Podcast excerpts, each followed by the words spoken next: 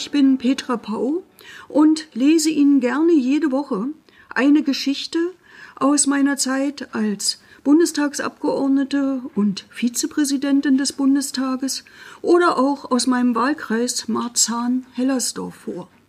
Viele dieser Geschichten habe ich 2015 in meinem gleichnamigen Buch Gottlose Type im Eulenspiegel Verlag veröffentlicht.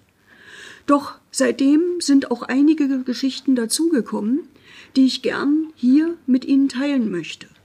Ich wünsche Ihnen viel Spaß beim Zuhören der heutigen Folge. Auch heute möchte ich Ihnen eine Episode aus meinem im Jahr 2015 erschienenen Buch Gottlose Type vorlesen.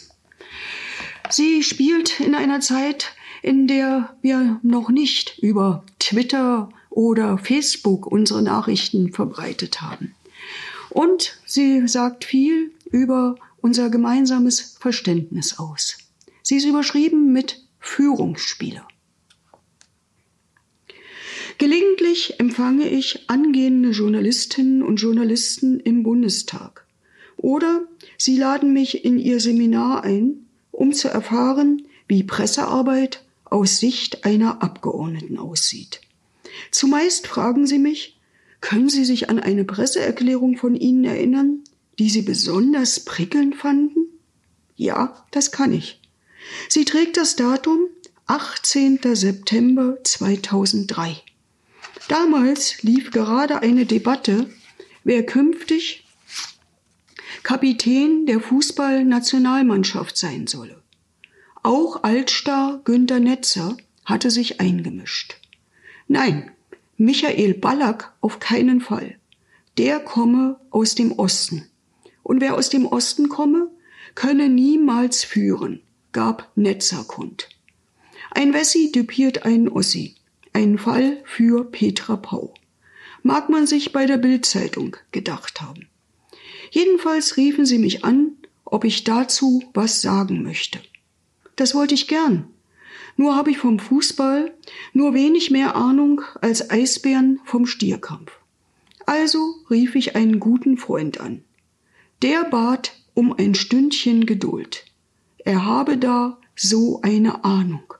Sie trug nicht. Und so erklärte ich als fußballpolitische Sprecherin der PDS im Bundestag unter der Überschrift Herrn Netzer ins Stammbuch. Zur Erinnerung, am 22. Juni 1974 gewann die DDR-Nationalmannschaft in Hamburg 1 zu 0 gegen das BRD-Team. Und das kam so. In der 69. Minute wurde Günter Netzer eingewechselt.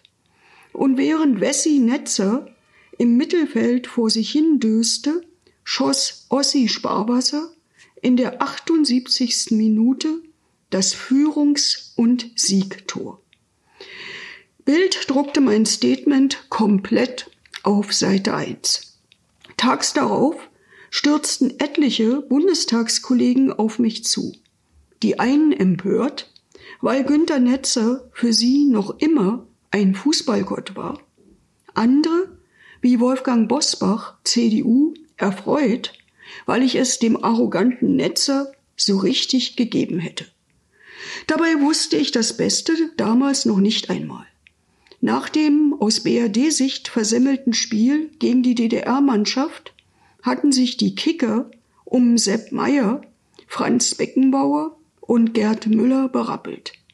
Sie gewannen fortan jedes Spiel, auch das Finale gegen die Niederlande und wurden also Weltmeister 1974. Nur der Führungsexperte Netzer wurde seinerzeit bei keinem weiteren Spiel mehr aufgestellt. Der Görlitzer Michael Ballack hingegen war ab 2004 sechs Jahre lang Kapitän der deutschen Nationalmannschaft und wurde nach wichtigen Turnieren zweimal von der FIFA bzw. der UEFA ins internationale All-Star-Team gewählt. So viel heute aus der gottlosen Type. Ich hoffe, Ihnen hat diese Folge gefallen. Falls Sie noch mehr hören wollen, würde ich mich sehr freuen, wenn Sie meinen Kanal abonnieren, mir einen Kommentar hinterlassen und ihn auf iTunes bewerten. Falls Sie mehr von mir sehen und hören wollen, können Sie mir gerne auch auf Facebook und Twitter folgen. Ich wünsche Ihnen noch einen schönen Tag. Bis zum nächsten Mal.